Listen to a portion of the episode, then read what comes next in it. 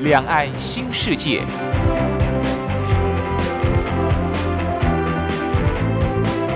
这是一个让您打开视野、胸怀两岸、放眼全球的云端世界。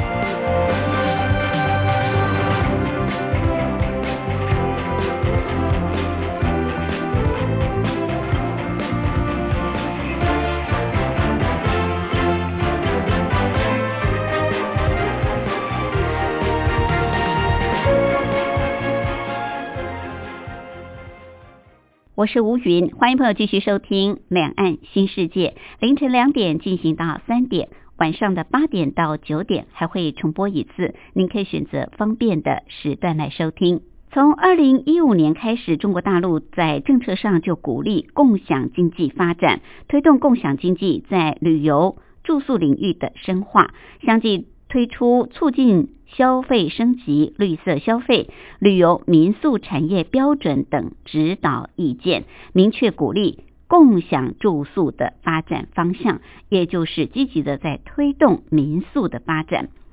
二零一八年底。大陆的文化和旅游部更是在湖州召开全国发展乡村民宿推进全域旅游现场会上，明确的提出要发展乡村民宿，来促进文化和旅游消费，这是一个重要的途径。大陆的国家信息中心、分享经济研究中心等等也公布了共享住宿领域行业的自律标准，共用住宿服务规范。从二零一五到二零一八年底，大陆的民宿就开始蓬勃的发展。现在在中国大陆，根据财经国家周刊的报道，二零一八年中国大陆共享住宿市场的交易额已经来到一百六十五亿人民币，从业的人数也超过四百万人。预计到二零二零年，线上共享住宿的市场规模。大概会来到三百亿人民币，而且每年是保持双位数的成长。目前在中国大陆市场上已经有七万家的度假民宿。为什么短短这几年大陆的民宿发展的这么的快？而大陆的民宿业者到底是如何在经营？可是蓬勃发展、急速发展的情况下，却也让大陆的民宿业出现了许许多多的商机背后所隐藏的乱象。而这些乱象有没有办法来克服、来遏制呢？我们今天在节目当中特别邀请《中国时报》副总编辑白德华跟大家来聊一聊中国大陆的民宿发展。另外，今天还有一个小单元，两岸用语大不同，主要是跟朋友介绍相同事物在两岸的不同用语用词。我们先进行第一个小单元，两岸用语大不同。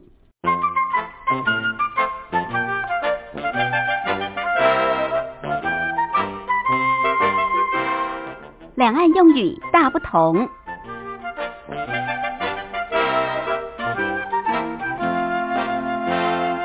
今天在两岸用语大不同，要跟朋友聊一些在棒球场上两岸对于一些专有名词用法不一样的地方。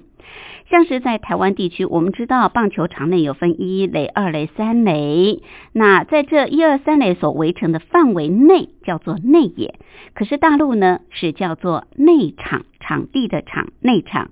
那相对于内野，台湾叫做外野，大陆呢是叫做外场啊，外场外面的外场地的场。另外，我们知道在比赛的时候，跑垒员会趁对方。呃，手背不注意的时候，倒向另外一个垒包，叫做盗垒。台湾叫做盗垒，大陆呢是叫做偷垒，偷跑的偷，偷垒，小偷的偷，偷垒。好，我们知道比赛的时候呢，捕手是很重要的啊，捕手基本上呢是在本垒的后方。这捕手在大陆是叫做接手，接棒的接啊，接续的接，接手。好，再跟朋友复习一下。在台湾所说的内野，大陆称为内场；台湾叫做外野，大陆呢是叫外场。另外，大陆所说的偷垒，在台湾是叫做盗垒；大陆说接手，其实台湾是称之为捕手。好，这是在两岸用语不一样的地方跟朋友分享。我们来安排首好听的歌曲，就进入今天的主题单元，林依晨所带来《美好的旅行》。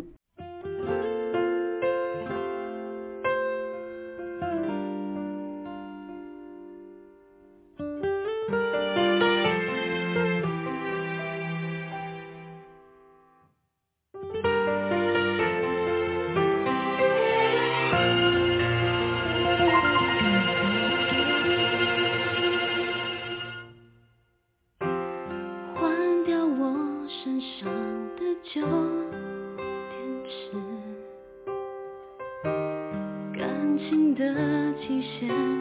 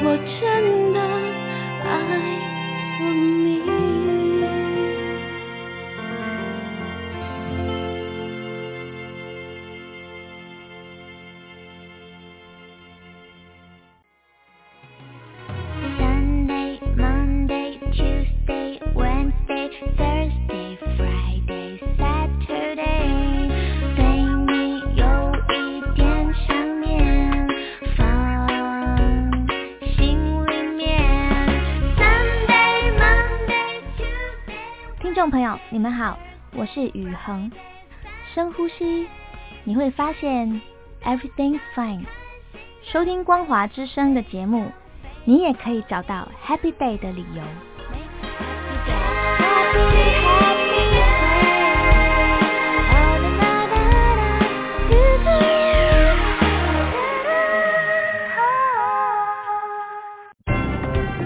话说两岸。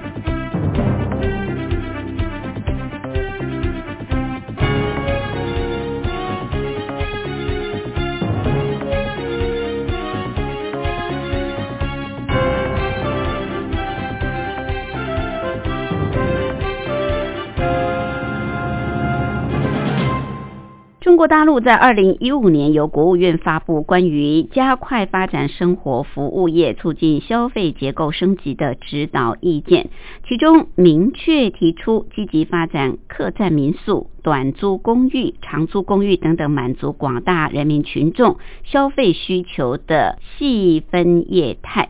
这个指导意见发布之后，中国大陆的民宿可以说像雨后春笋般的出现。而且商机已经上看人民币三百亿。为什么短短几年之间，大陆地区的民宿可以说是大爆发？我们今天在节目当中就特别邀请《中国时报》副总编辑白德华来跟我们聊一聊。副总编好，主持人好，各位听众大家好。受到大陆振兴农村经济还有官方鼓励的影响，大陆的民宿业哦可以说是发展相当的迅速。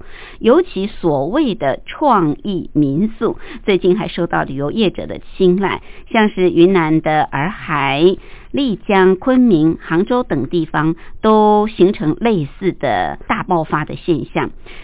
这几年为什么中国大陆的民宿发展这么快速呢？我觉得它很多原因啊。第一个就是说民宿比较便宜嘛，啊，因为对，因为你看哈，呃，中国大陆就目前的一个发展，其实五星级饭店就是星级饭店哈，嗯，那是一块，那民宿另外是一块哈。那星级饭店本身其实坦白讲，它因为跟国际连锁哈，价位一般都比较高。嗯，那像民宿，我觉得民宿的前身可以讲起来就是那种所谓的经济型酒店。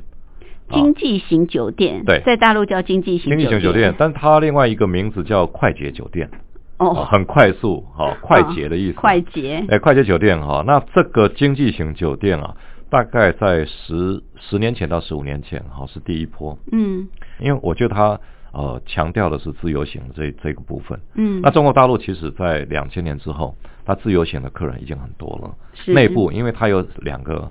比较大的那个消费时时间点嘛，嗯，一个是五一，一个十一，这都是长假。对。那他们春节，因为中国大陆大哈，春节有时候像一般，比如说我们台湾一般放七天，已经很了不起了。没错。那中国大陆的话，它挪移的情况可以挪到快二十天，哦，甚至一个月。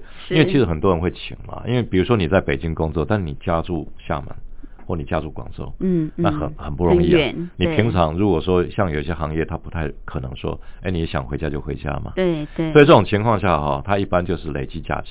嗯。那假期到了春节，那我们看哈，其实像一旦说有这种长假，他最好利用的时间就是我到哪里去旅游啊？嗯。找个地方啊，因为大陆风光秀丽的这个景点非常多嘛。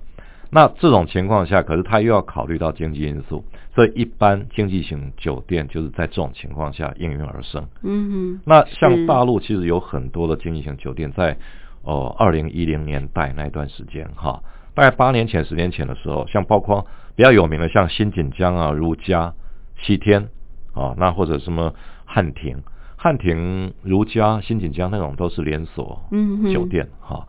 那像比如说以前我到大陆去。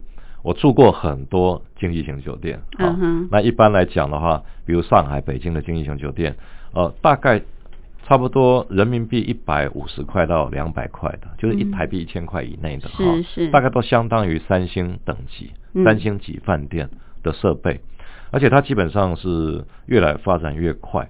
为什么？因为除了我们知道说北京、上海、广州这种一线城市，哈，它二线、三线。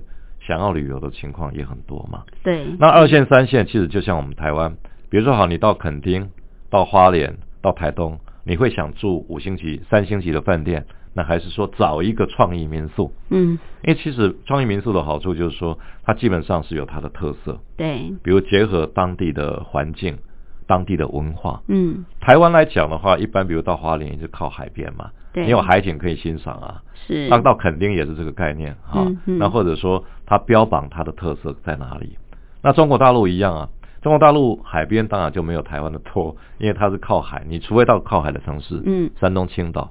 但是如果你到了二线、三线比较内陆地区的话，对，它会结合当地的一些特色，嗯哼比如说少数民族、嗯原住民，是。啊像刚刚主持人提到洱海，哈，嗯那云云南南云南那个洱海的地方，它有少数民族叫白族嘛，对，那白族在当地，像有一些人哈，他们要投资民宿的，他到了当地，像有一个例子，山东青岛有一对夫妇，他退了休哈，嗯。退休以后，他们都他们很喜欢云南昆明洱海那一带，嗯因为觉得那个地方很与世无争的感觉啦，嗯。很淳朴哈。是，那他们到那边买下了一个民宿，那个民宿其实经营不好，结果他就把它整个翻新。那翻新，那另外就是把它全部按照白族的一个民居，那结果在网上就大卖。嗯啊，我觉得这是一个，因为哦，刚提到是说它有可能呃，为什么民宿会大爆发嘛？嗯哼我觉得这是第一个原因了。嗯哼就因为原自由行还有很多团客慢慢也开始，这个旅游团也开始找有特色的民宿。是，那除了这个之外，我觉得政府哈官方的支持很重要。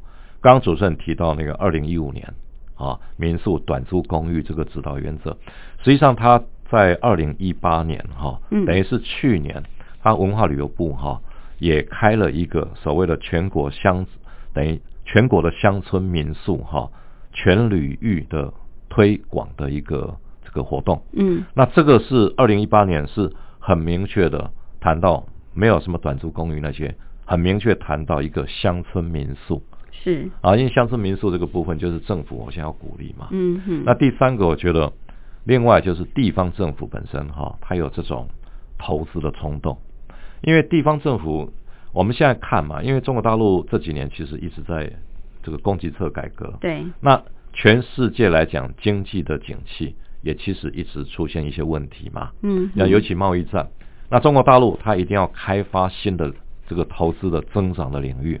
那其实从农村、乡村，还有包括像以乡村民宿来讲，观光是一个很好的一个、一个投资点。对，那地方政府，你看好像有一些啊、比较二三线甚至四线的城市，它甚至政府都提出一个方案，就是你只要来我这里投资，我就给你三百万人民币的一个奖励金。哇，那我我们就想说开玩笑，你如果三百万人民币，那相当于一千多万台币耶。对，等于你政府帮我出资了。对啊，那说不定我自己都没那么多资金可以投。对啊，我根本不需要带钱去。对，那另外我觉得可能还有一个因素啦，就是说因为大陆哈这几年有一个新的一个方式，台湾到目前比较少，嗯，它叫众筹的一个机构哦，大家筹资。筹资。嗯因为其实像台湾人哈有在中国大陆，他也有投资了一些民宿，像有几个例子哈都是这样。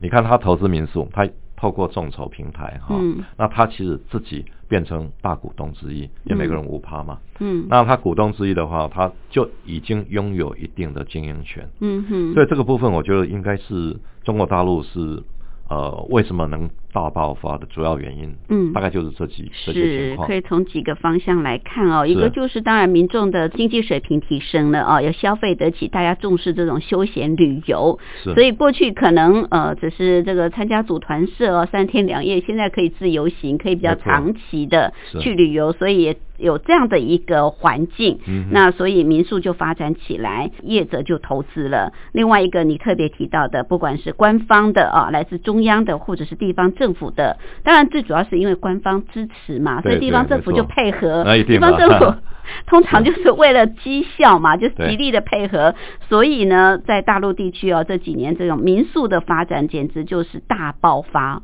是。大陆民众说是喷井式的啊。很警，示啊，不过，呃，这样子的一个发展，既然是大爆发喷井式，那竞争一定是非常的激烈，而且呢，到处也都会有民宿。你刚刚也特别提到是乡村的民宿，甚至还有所谓的城市的民宿。是是在台湾，其实我们倒是不用乡村或城市来区分，一般我们就用民宿来称呼啊。那大陆比较不一样，它有分这个什么所谓乡村、城市等等。好，有关于在大陆呃爆发式的这种民宿经营之后呢，对于这些业者来说，他们应该要怎么样的经营？在这样众多的这种竞争当中，如何能够生存下去，这也是非常重要的。我们休息过后再来请教副总编辑。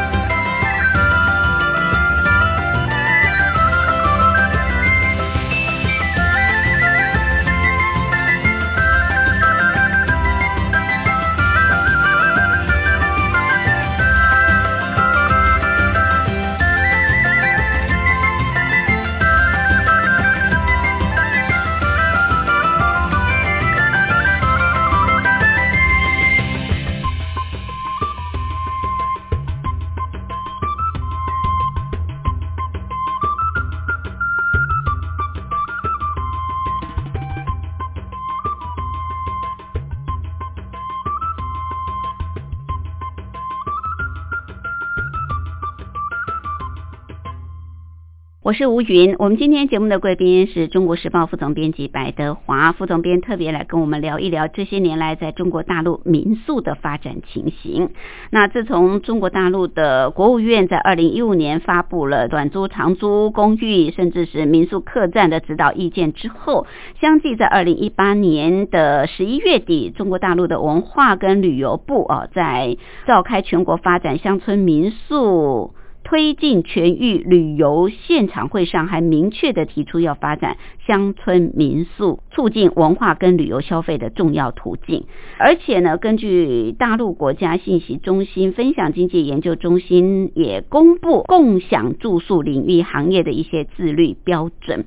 所以看起来就是中国大陆的这个官方，呃，这些年是积极的在推动所谓的民宿，不管是乡村民宿或者是城市民宿。那地方政府呢，刚刚副总编特别提到，甚至是加码啊，你如果到当地来发展，我还提供你资金，而且是庞大资金。所以在官方、地方政府有意的这种推动之下，加上中国大陆现在民众也非常重视休闲旅游。我们知道先前呃大陆推展这个所谓农村经济啊，像是这个农家乐等等，农家菜、农家乐，对对对对对，啊那时候很多民众也都到农村去去吃农家菜啊。那现在在这一股民宿的政策之下，民众好像诶对于像这样的民宿也还蛮喜欢的，啊，尤其如果是自由行的话，我可以到当地去体验当地的不同的生活采风，或者是当地的特色美食，是。啊，像你刚刚提到，像是很多少数民族，他们都很有特色的文化啊。对，所以在大陆地区，呃，因为自由行也普遍了，那民众呢？住民宿的情况也越来越多，开始会去选择，呃，民宿也是他们的考量之一。目前来看，大陆的民宿是不管在城市或者是在乡村，其实是呃业者经营相当多。嗯那这无形当中也会形成很大的竞争压力，对不对？就是说竞争相当的激烈。呃，民宿业者的经营模式是不是有一些改变，或者是民宿业者怎么来推波助澜？他这个哦，其实一般讲民宿哦，像以前我们知道说大陆他们提出所谓互联网加嘛，嗯，现在叫民宿加，加的意思就是说哈，其实以前很单纯就是开民宿，嗯，但是现在他要他要结合多元化经营，嗯，那其实结合我们刚提到啊，就是一个就是跟当地的文化特色结合嘛，对，那另外我觉得它主要是全方域的一个结合很厉害。啊，比如说啊，比如说我们以前说啊，民宿你开在什么地方？嗯，啊，可是民宿它怎么经营？它怎么？它透过什么让别人知道？嗯，因为每个省市那那么大，中国大陆那么大，对，那你开了一个民宿，你怎么让人家知道？嗯嗯，那当然，我们刚刚提到众筹平台是一个方式了。嗯，因为众筹平台那个是很厉害，像众筹平台在前两年哈，我们知道了，比如说像有一个案子了哈，名字叫取名叫什么？人文度假扬州瘦西湖文化行馆。人文度假扬州瘦西湖啊，这个文化行馆，你听起来的感觉怎么样？就感觉上好像很虚无缥缈，是一个很好这个在湖边很漂亮哦，风景很秀丽的一个地方，对不对？扬州西湖嘛，对对对。那可是你看哈，好，他推出了一个之后，我们怎么知道说他这个民宿到底好不好？嗯，他们有几个众筹平台，有一个平台很大，叫开始吧。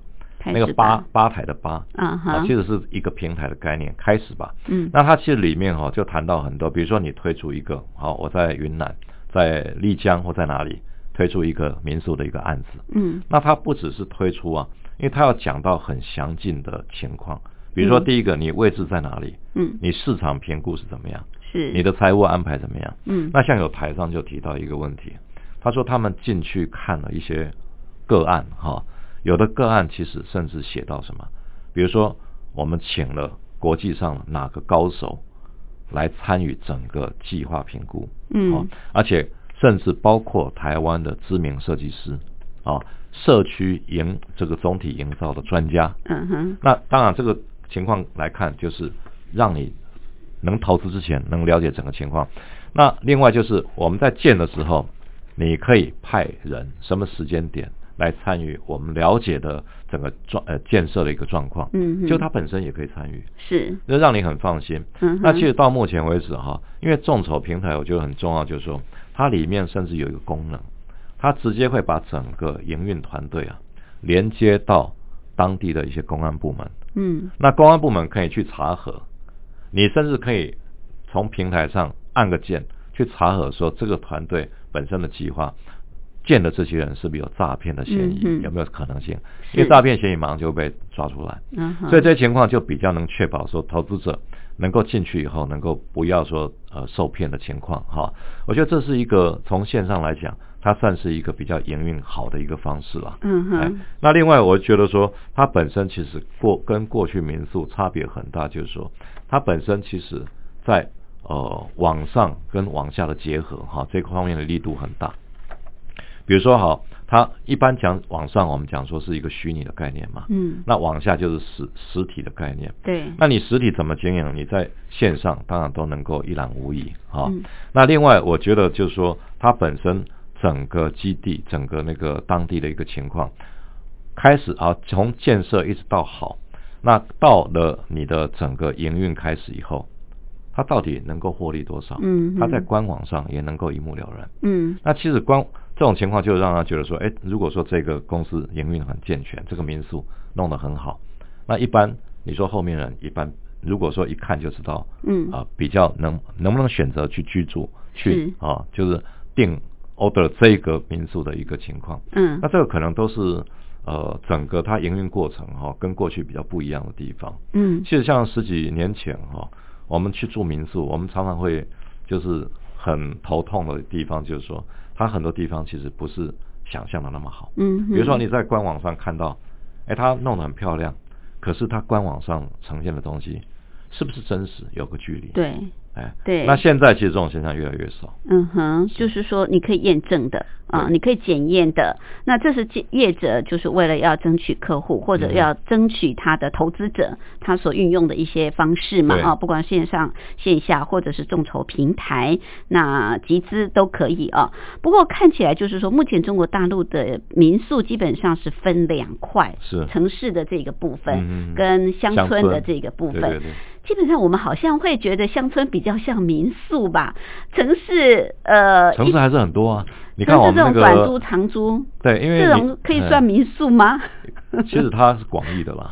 广义、啊，但是民宿其实我们刚刚讲的创意民宿哈，那种其实讲起来是比较以民我们台湾的概念是民宿的角度了。嗯但是你短租公寓的话，其实在台湾也有，嗯，但是其实大陆的短租公寓是一开始都是在城市里面发展，城市城市公寓、短租公寓，因为那个嗯。有时候是给那种呃常住型的，对。那给那种好你临时去短期，对因为它主要是价位也便宜，是，但是短租公寓哦，它现在当然我觉得慢慢是纳入了整个呃像线上的平台嗯。来处理，因为嗯为什么过去出太多问题？对呀、对。呀、那台湾的话，嗯。一般比较不去发展所谓的短租公寓。嗯。那当然，很多短租公寓慢慢也变成 hotel 的的这个形态嘛。是。那大陆那边的话，我觉得可能主要是因为它线上平台太壮大，嗯。像之前我们知道有西城网嘛，嗯哼。那西城网慢慢现在又有途家网，对。那途家网那那个整个光是线上它掌握的房屋的套数哈，嗯。几套几套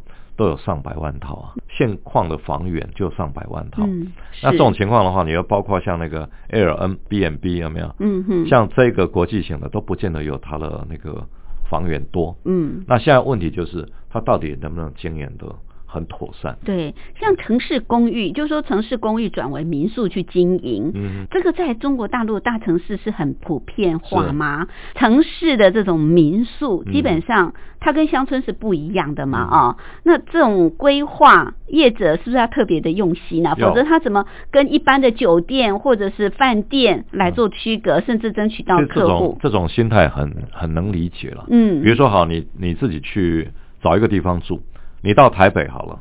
假设你是住南部，你到台北，对，那台北的话，当然我们住饭店是比较最多的选择，对不对？嗯好，那你如我果我也觉得安全对，啊。那你如果听到嗯说，哎、有一个民宿还不错，啊哦，怎么样不错？它民宿好不好？我觉得是一个，当然第一个是管理，对第二个是你周边有没有你想要去的地方，嗯比如说参参访的地方、商务上的地方、旅游的地方，嗯。这个一定要具备嘛。嗯嗯，那像我很多大陆的地方政府就碰到一个问题，他鼓励像我们刚刚提到说三百万，嗯。那三百万人民币给你，问题是他这个整个大陆那个县城都很大，对，那走了，有人说啊，我们离古高速公路很近，嗯，然后离景点很近，结果你一到了以后，隔一百公里、五十公里以上，他说很近啦，结果他你那看了就头大了。对，不能用台湾的这种距离观念来看大陆的这种距离。这个以前嗯就像我们在那个北京天安门嘛，是。那天安门的话，他们那个大爷就说、啊、很近啊，就在前面，对。你走了两个小时都还没到，还没到，是 是。是。呃，这是城市民宿。那乡村民宿是不是更具有特色？一般来说，在中国大陆，它现在是不是结合所谓的农家乐在推动？大陆有两种啊，一种叫农家乐，嗯。现在最新的叫做杨家乐，杨家乐，杨家乐，对，其实就是哦，海洋的洋，没错，就是西洋人的洋嘛。嗯嗯，那一个农家乐就是很本土的嘛。对对对。那杨家乐就是把房子盖得像欧洲的别墅嘛。哦，就像呃，我们在这个台湾的亲近农场对，看到很多欧式的这种民宿，像千年农场不是有像英格兰式的嘛？对对对对很很多欧式的哥德嗯式的。但是它大陆其实这种啊，以前是不规范。以前很多像地方政府，因为他们比较崇洋嘛，对。因为地方政府说啊，我为了表现我们这里的 class 啊，嗯嗯。就要把这里很多跟西方结合。所以你看，连那个白宫啊，连那个凯旋门，嗯，在中国大陆都有，都搬到对啊，一模一样啊，一比一的比例啊。哇，对，是，但是问题就是说，大陆过去这种情况是很多，现在慢慢少了哈。嗯他们开始觉得说，如果过去我们叫农家乐，嗯，那农家乐当然是农村各地农村的特色，当然啦、对嗯。但是杨家乐它地方还是很大，嗯嗯，我就嗯建了很多类似欧洲的别墅型的房子是，villa 型的，嗯。也有游泳池，也有什么的。嗯嗯嗯，但是它讲起来其实跟我们像比如说到普吉岛到哪里哈、嗯。住的民宿很像，嗯的那个饭店都很像，是，但是只是说它取一个名字，通称叫杨家乐，哦，哎，是这个意思。是。当然，呃，也许大陆地区的民众会觉得我要去感受这种杨家乐，毕竟我到欧洲的机会不多。是可是以台湾民众的角度，我会想要去感受的是农家乐。但是我觉得哦，有一个情况啦，就是你如果说杨家乐，嗯啊，欧洲的别墅，对你盖在那种洱海，盖在西双版纳，是，那就很奇怪。嗯，对因为这个不很不协调嘛。对所以它其实你应该盖那种呃少数民族的那种窑寨，对不对？呃，山西像那种窑洞，对对对这样子的民宿就很有特色。现在你说山西如果窑洞来经营个什么饭店，对或一个民宿，说不定大家很喜欢。对对，因为你就是要去感受当地过去发展的这种历程嘛，然后最原始、最当地的一些文化、一些住宿的这种嗯生活条件，当然你可以里面可以设备的好一点，卫生一些。不要太原始就好。对 对对，好，啊这是中国大陆在发展这种民宿，现在有城市民宿、乡村民宿。不过这么蓬勃发展、竞争这么激烈情况之下，究竟目前中中国大陆的民宿管理情况是如何？呃，因为毕竟经营者参差不齐哦，也隐藏很多的这种乱象在其中。有关这个部分，我们休息过后再来请教副总编辑。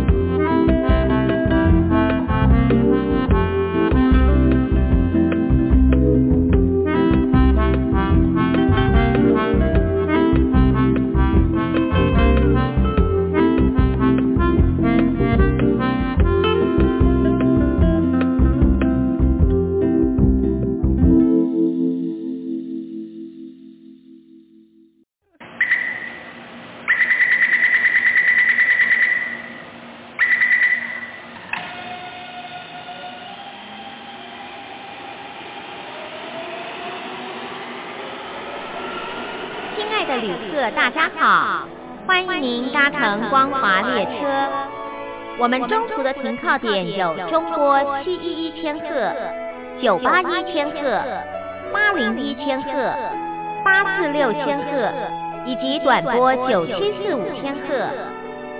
希望您随时利用这些频道上车，和光华之声的朋友们一起翱翔天际。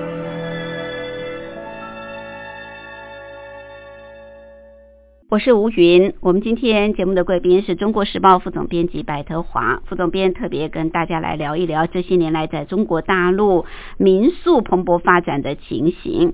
中国大陆的民宿现在呢，有所谓的创意民宿，有乡村民宿、城市民宿等等。不过谈到这个民宿哦，我感觉就是台湾的发展是比中国大陆要早很多啊。是呃，甚至呃，有很多中国大陆的业者或者是官方的呃官员，还曾经到台湾来取经。取经哎，嗯对，觉得说，哎，台湾的民宿怎么可以发展的这么多元，然后多彩多姿，而且你看有欧式的，有台湾的海洋风的，有各种各式各样的啊、嗯哼。那就您过去长期也接触，是不是台湾是不是成为他们取经的对象？我觉得台湾其实最重要就是说它有人文的特质，嗯哼，因为人文特质这个很多哈、是嗯不是说表面模仿哈、就可以了。就可以。你想想看吧，因为你你到嗯那个花莲，到很多地方哈、嗯。你到了一个就是平常不太会去的一个乡村好了哦，什么呃光复乡也好啦，秀林乡也好，嗯哼但你会突然发现说他那边有一些很特殊的民宿，嗯。比如说好 OK OK 欧洲式的好了，是。希腊风好了，嗯。那你就会去问他，这个你们为什么要盖一个跟希腊风很有关的？嗯。就一问才知道说，哎，这个民宿的主人在希腊住了二十年，啊哈，对，那他很喜欢那个模式。嗯嗯，那有一次我住到南部的一个民宿哈，它是很土耳其风的。哦，对，那为什么？因为我我为什么？因为我去过土耳其哈啊，那我就问他，因为我觉得他的民宿外表看是还好，但是他所有里面的布置都是土耳其的，嗯比如嗯彩灯，包括土耳其式的咖啡。哦，我一喝咖啡，因为它泡的方式哈是土耳其式的，哇，这已经很生活化的很了，生活化。嗯，那我就问他，因为民宿其实他们喜欢招待，都很热情。对对，那你对到那边好像呃像朋友一样，嗯晚上甚至没事的时候，你可以跟他们好好聊聊天，那泡那个土耳其咖啡哈。那我说奇怪，我去土耳其就是喝你们这样的情况。嗯，他说你我我问他们你们你们怎么知道要泡啊？我本来认为说，哎，你就是喜欢土耳其的，网上啊书上一看就知道。对对对那他们在土耳其也是住了十五六年，哦，那才回来把那个生活带回来，这个其实嗯都是一个人文酝酿的一个过程。没错好是那如果说你好，你在大陆你复制了这一套过去，嗯你复制不了他的人文的精神，不容易。嗯，好对，那这个东西其实要要你就会有感觉那种不贴近的感觉，不贴切，对不对？因为一服务就知道，我们觉得嗯民宿跟那个饭店哈、最大的差别嗯就是服务，嗯因为民宿其实就像家人。就主像人自己经营嘛他自己经营嘛。对那他他希望说你再来，你要留给他一个很好的印象。对他们要有回头客，没错啊，那所以客人会过去会了解会感受嘛。嗯那像中国大陆的话，就是变成说，好，他空有一个外壳，嗯，但是他怎么样去强化它的内涵？对对对，呃，少数民族、原住民这一块，我觉得他们是成功的。你是说在大陆吗？在大陆，像刚刚讲洱海、西双版纳、啊、嗯昆明、丽江这些地方，对民宿主人亲自服务，他们因为为什么？因为你不了解他们的文化，对但是他本身就是少数民族。对，那如果这样的话，你看他其实只要把平常生活那一套弄出来给你看，嗯。你就会觉得很新鲜，没错没错，觉得真的很好淳朴、好特别的想法。是。那这个人家就会想要去看嘛。对。那你如果是好，我们刚刚讲说样板式的。样板式，北京人到了西藏去经营西藏的民宿，嗯。那不是很奇怪吗？嗯。因为你一看，哎，主人是北京人，嗯，那还不如说，哎，怎么可惜我没有到了一个藏人经营的地方？，对对，这个我觉得是一个文化上的一个差异哈，是是。跟跟特色你怎么用的。所以经营民宿，其实我们知道民宿跟一般酒店、饭店啊、嗯。是最大不一样，就是说你刚刚特别提到的人文内涵的这一块，就是它通常都是主人嗯。啊在经营，所以他会很用心，然后结合当地的嗯。呃文化特色、旅游景点，会带你、会教你、会告诉你，嗯。对不对？让你体体验当地的这种生活，很贴近啊、我记得你刚刚提到，你说你去住的是土耳其的风格。啊啊。我去花莲的时候，那是在地人，但他们盖民宿，其实他们的房子就很简单嘛，就像我们的偷天厝这样的民宿而已。可是最主要就是在呃民宿主人的用心，嗯。你知道吗？嗯，刚好那边有一条我不知道是什么溪，啊那个主人亲自到溪里面去钓那个无锅鱼回来烤给我们吃。哦真的哦对，那你就会觉得啊，他很有心，很嗯用心。是然后第二天的早餐是那个女主人自己做早餐给你吃，对对对然后还把当地哦最有特色的这个小笼包 买回来给你吃。所以我觉得民宿的经营是那份心啊，还有那种很贴近当地生活的是。那大陆地区的民宿像这么多，嗯要经营得好，其实也不容易。就像对嗯你刚刚特别提到，那竞争这么激烈，其实要有很好的管理规范。我们知道，像台湾。过去有很多民宿，现在其实也还有，都是不合法的。嗯是没错那中国大陆现在好像也没有这种法规或者监督来完善他们这些民宿的经营嘛。实他这两年哈嗯法规上是有强化，是，但是问题就是说它还是太多的问题。像我我印象大陆有一家媒体哈，嗯。他记者自己去尝试，假装自己是要登记一家民宿的嗯主人哈是，他要开一个民宿。嗯，就我们知道在大陆，比如说好，你要开一家民宿，你要成为啊连锁的那个民宿的话，嗯。你不管说到线上到官方，你要有房产证，要有租赁合约，嗯。那很多房源你到底有多少房源，你要讲清楚。嗯但是你知道吗？这这个记者哈，嗯哼他本身是虚构的房产证，哦好，然后像假的租赁合约也是假，因为他没有，他只要测测试，哦哦结果还上了中国大陆最大的这个民宿的这个平台，哦，可以进得可以进去注册注册成功了。哦，所以他可以经营。所以你看哈，这个造假都可以。所以怎么讲？其实有一些大陆它为什么很多人说民宿哈亏损很多？嗯，因为你如果说不到更好，就是你很确定没问题的，嗯那甚至大家看都没问题的这个这个平台，它还是会有出现这个问题。嗯，对，所以这个问题就是说，你还是要时间得要慢慢来。那就良莠不齐嘛，良莠不齐对不对？情况太多对，真的有心经营的人，他会很努力，对不对？可是有一些这个乱七八糟的，你看，只要证件、只要证照都可以去登记但是申大陆哦请经营，。它现在有一些新的一个方式出来，嗯比如说像你二三线、三四线的城市，嗯你有一开了一些民宿，那农村的地方的一些这个民众，你就是等于是你的呃这个民宿的店家也好，你的服务员也好，嗯他怎么样经营民宿他不了解，嗯。但是我们发现大陆有一些新的行业，他就专门训练、培训嗯。新的这些民宿的员工店长。哦。啊，让他知道说你经营一个民宿应该怎么样。是。过去这个这个行业根本没有，嗯，嗯。所以他其实也知道说自己问题是出在哪里。嗯。像过去啊，你知道像网上哦可以看到有些照片照出来啊，厕所竟然是公共那个公共厕所的照片 拿来用，那也可以上。啊，是。所以过去其实乱象是很多了，嗯。但是我们其实过去哦比较担心说像呃服务不好啦，卫生条件很差，对。这些现象是的确是到现在为止已经慢慢有开始在改变，是是嗯。这个还是要时间了。是中国大陆现在的民宿预计到二零二零年线上共享住宿的市场规模可以来到三百亿啊，这是是非常庞大的。嗯而且它这几年每年都是几乎是两位数字的在成长，是，可是。确实也有出现这种供过于求的情况，嗯所以大家就担心会不会也有所谓泡沫化啊，是像房地产一样泡沫化的情况。嗯因为如果你呃，就像刚刚提到的，你如果没有监管的很好，你法规没有规定的很好，你没有监督管理，甚至像这样子随随便便就可以登记来经营民宿的话，它也会破坏整个市场啊。是究竟目前中国大陆像这样子的一个民宿的状况，有没有因为这些乱象而造成它会有这种泡沫化的忧虑存在呢？是因为我是觉得哦，很多东西哦，就是太弱留强了。嗯，因为比如说你说市场竞争那么激烈哈，那当然也有人统计说百分之九十的民宿是亏损。那我们小时候习惯哇，九十亏损，那不就垮了吗？对啊，你说百分之九十亏损的话，那百分之十它怎么生存？是，对，但我会觉得说，它主要就是说看你的力量能不能集中到什么程度。嗯比如说你是不是跟线上结合？嗯，你这个实体有没有跟线上结合？嗯那结合之后，你本身经营是不是很进入轨道？对啊，这些情况都是很清楚。嗯像我们知道，像连锁平台，像西城网啊，对，它为什么可以生存到十几二十年了？不是说上市公司以后你就没事了，嗯嗯你上市以后就没事，不是这样。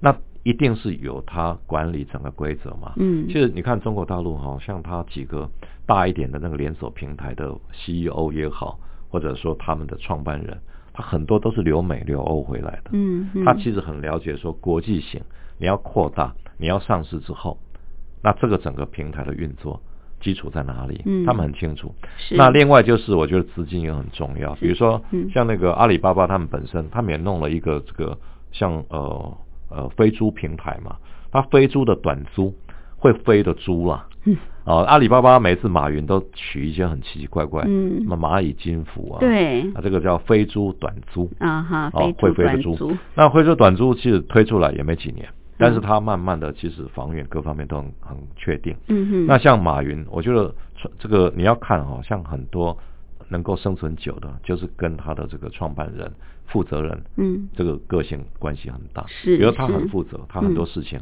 要做的很彻底，嗯要求员工很严谨。对，那这些方面其实基本上都 OK，而且另外我就觉得说他们本身会异业结合、同业结合，做得很好。嗯啊，比如说你到了那边，他比如说好，他跟这个一个叫小猪短租的一个合作，嗯他跟他等于是把它纳入他的旗下。那合作以后，第一个是房源扩大，嗯。那第二个就是说它本身有一些不同的规则可以合并，嗯。可以就是取比较优势的一个嗯方式来做。是那另外就是它本身纳入了一些它本身没有的农村地区、乡村地区的民宿，可以扩大。扩大因为扩大以后，它用它的资金来扩大、来强化、壮大它本身的一个规模。嗯哼。那这些民宿要经营好，它本身都经过评估嘛。嗯，比如说你要经营好，你有没有相关的一些这个呃附近多元化的一个旅游的一个价值的环境？对这个很重要。对，那现在会不会拓展到台湾来呢？有 像那个会跟台湾结合，我觉得扩展到台湾来了那个？途家途家网哈嗯，他们本身已经去年有跟台湾的一些业者合作嘛，嗯就要拓，就是等于是他们算是全球化、多元化的一步啦。是对，但是这个其实问题也是不少啊。拓展到台湾来，那对台湾的民宿业者到底是好是坏？因为其实台湾业者大概有一百多家，去年加入那个途家嘛，哈。嗯那途家网他们也来台湾，他意思就是说，因为其实途家网很厉害的一点，因为它本身哈大概有整个容纳了大概大陆点击率最高的八大平台。嗯嗯所以你的台湾的业者，你如果加入这个网站哈，你等于在大陆百分之已经涵盖百分之八十的平台嗯都看得到你啊。嗯，那这个这个是很可怕的。对但是它比较难克服的一点，我就觉得说，台湾这边究竟哪些是合法民宿、嗯非法民宿？对你怎么去选择？嗯，那你怎大陆么知道也是啊，大陆也是啊。对所以这个可能是比较以后民宿这一方面嗯哈、要确认。对，因为你如果万一是非法民宿，那一个是你没有登记的问题，第二个是安全上的问题，没错，那隐患很多。是是，好，这是目前啊在两岸的这个民宿互相合作的情况。好，我们今天非常感谢中国时报副总编辑白德华，特别针对这些年来在中国大陆民宿的发展情形，跟我们做这么精彩的介绍，谢谢。好，谢谢。